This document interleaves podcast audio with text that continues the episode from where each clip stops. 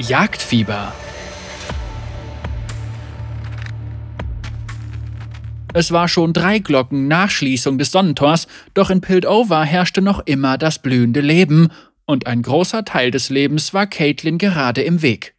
Sie sprintete die Federbogenallee hinab und wich dabei geschickt den mitternächtlichen Trunkenbolden und Vergnügungssüchtigen aus, die zwischen den Cafés und Imbissbuden der prächtigen Promenade umherwanderten.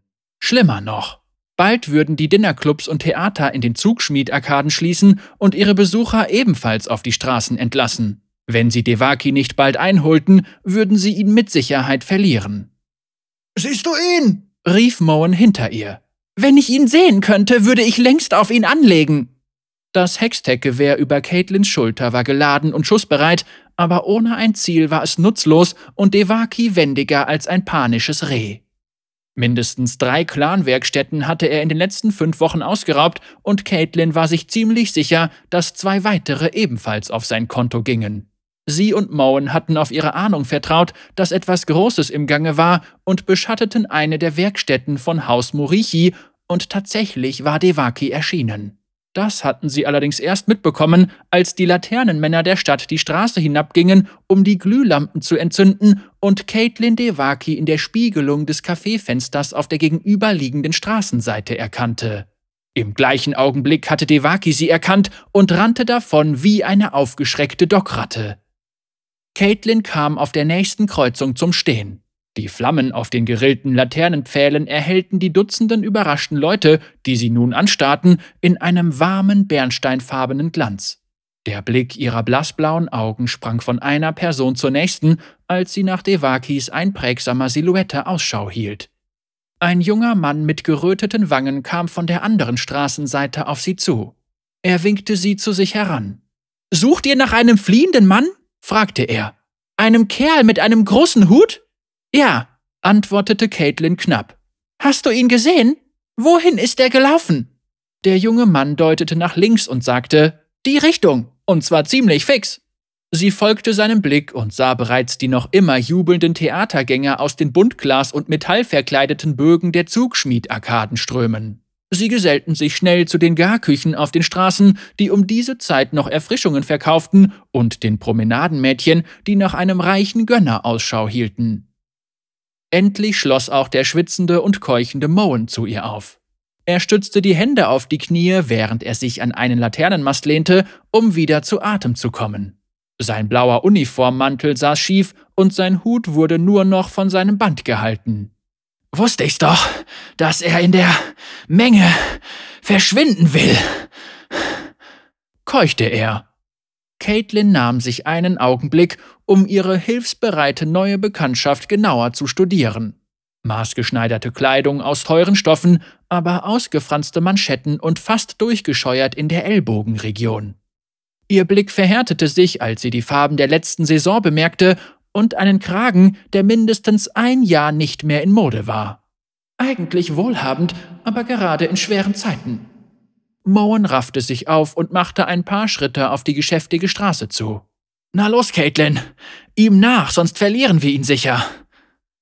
Caitlin sank auf ein Knie, um einen neuen Blickwinkel auf die Straße zu bekommen. Die Pflastersteine waren regennass und von tausenden Stiefeln abgeschliffen, doch hier sah sie die frischen Spuren der Absätze eines rennenden Mannes. Nicht nach links, sondern nach rechts. Wie viel hat dir Devaki dafür gegeben, dass du uns anlügst? Fragte Caitlin den jungen Mann. Wenn es weniger als ein Goldhex war, wurdest du betrogen. Der Mann hob abwehrend die Arme. Es waren sogar fünf, sagte er mit einem nervösen Lachen, bevor er in die Menge rannte. Was zum? fragte Moen, während Caitlin schon in die entgegengesetzte Richtung davonlief. Wertvolle Sekunden waren verloren gegangen, aber dafür wusste sie nun genau, wohin Devaki wollte. Moen fiel bald hinter ihr zurück. Ihr zeitweiliger Partner hatte sich noch nicht wieder in Gänze erholen können und sprach ohnehin dem zuckrigen Gebäck, das die Frau des Bezirksinspektors für die Wachen im Übermaß bereitete, etwas zu sehr zu. Caitlin lief eine kurvenreiche Route durch die Stadt, durch menschenleere Gassen und verwinkelte Pfade jenseits der großen Ziegelmauern der Lagerhäuser. Sie kümmerte sich nicht besonders um ihre Mitbewohner, wenn sie belebte Straßen überquerte, was diese mit Rufen der Verärgerung quittierten. Je näher sie der großen Schlucht kam, die Pildover in zwei Hälften teilte, desto enger wurden die Straßen, aber sie glaubte fest daran, dass sie die Abkürzungen der Stadt besser kannte als Devaki. Nach einem Dutzend Ecken und Biegungen kam sie schließlich auf eine Straße, deren schiefe Pflastersteine der gezackten Linie des Cliffs folgten. Die Anwohner nannten sie die Fallstraße nach dem mäßig zuverlässigen hextraulischen Fahrstuhl, der an ihrem Ende hinab in die Dunkelheit führte. Der eiserne Kabinenverschlag war noch nicht geöffnet, das Gitter fest verschlossen. Eine Gruppe von 15 Soniten, etliche davon entweder betrunken oder anderweitig berauscht, sammelten sich um den Fahrkartenschalter. Keiner von ihnen war der Mann, nach dem Caitlin suchte. Sie drehte sich um, ging in die Hocke und legte den Lauf ihres Gewehrs auf einer Frachtkiste mit dem Siegel von Clan Medarda auf. Ganz sicher Diebesgut, aber es war nicht der richtige Moment, das zu überprüfen. Caitlin brachte den Ladehebel des Gewehrs in die senkrechte Stellung. Aus Richtung des Verschlusses war ein leises Summen zu hören, als sie den Schuss vorbereitete. Sie verlangsamte ihre Atmung und legte den Kolben des Gewehrs an ihre Schulter an.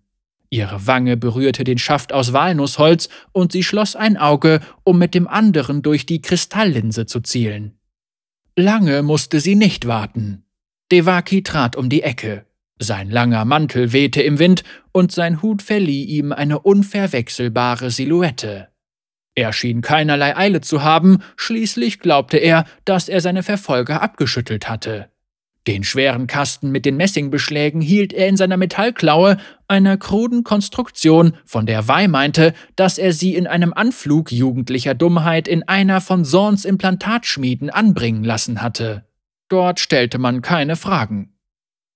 Caitlin zielte auf diese pneumatische Monstrosität und betätigte den Abzug. Ein brennender orangeroter Blitz entsprang der Mündung der Waffe und Devakis Hand verdampfte in einem einzigen präzisen Schuss. Er schrie auf und stürzte zurück. Die Kiste fiel ebenso zu Boden wie sein Hut. Devaki blickte auf und seine Augen weiteten sich vor Schmerz und Überraschung, als er Caitlin sah. Er drehte sich um und wollte wegrennen, aber genau darauf hatte sie gewartet. Caitlin legte mit ihrem Daumen einen Hebel am Verschluss des Gewehrs um und feuerte erneut. Dieses Mal traf der Strahl Devaki im Rücken und wuchs zu einem Netz aus knisternder Energie an. Devaki krümmte sich erst und fiel dann zuckend zu Boden. Während Caitlin auf den Gestrauchelten zuging, schaltete sie ihr Gewehr wieder ab und legte es sich über die Schulter. Die Effekte des Elektronetzes ließen langsam nach, aber Devaki würde so schnell nicht wieder aufstehen. Caitlin bückte sich, um den fallen gelassenen Kasten an sich zu nehmen, und schüttelte missbilligend ihren Kopf. Wie? Fragte Devaki, während sein Körper noch immer zuckte. Wie ich wissen konnte, wohin du fliehst? fragte Caitlin. Mit einer ruckartigen Bewegung nickte Devaki. Deine früheren Diebstähle waren für sich bedeutungslos, aber wenn man sie als Ganzes betrachtet, scheinst du Komponenten für eine Version von Wischlers Hexylen-Arkebuse zusammenzusuchen, antwortete Caitlin. Sie kniete sich neben Devaki und legte eine Hand auf seinen steifen Körper. Und wie wir alle wissen, ist diese Waffe illegal, weil sie zu gefährlich ist, nicht wahr? In Pildover würde niemand derartige verbotene Hex anfassen, aber vielleicht jemand in Noxus? Da würde man dafür ein hübsches Sümmchen zahlen, schätze ich. Aber so etwas könnte man nur dann aus der Stadt bekommen, wenn man Kontakt zu einem der Schmuggler von Sorn hat. Und dieser Weg ist die einzige Möglichkeit, um um diese Zeit schnell nach Sorn zurückzukommen. Sobald ich wusste, dass du dich die Nacht über nicht in Pildover verstecken würdest, musste ich bloß noch den Fahrstuhl vor dir erreichen und warten. Also werden du und ich ein längeres Gespräch führen und du wirst mir erzählen, für wen du arbeitest. Devaki antwortete nicht, aber Caitlin grinste, als sie über seinen noch immer regungslosen Körper hinübergriff. Hübscher Hut, bemerkte sie.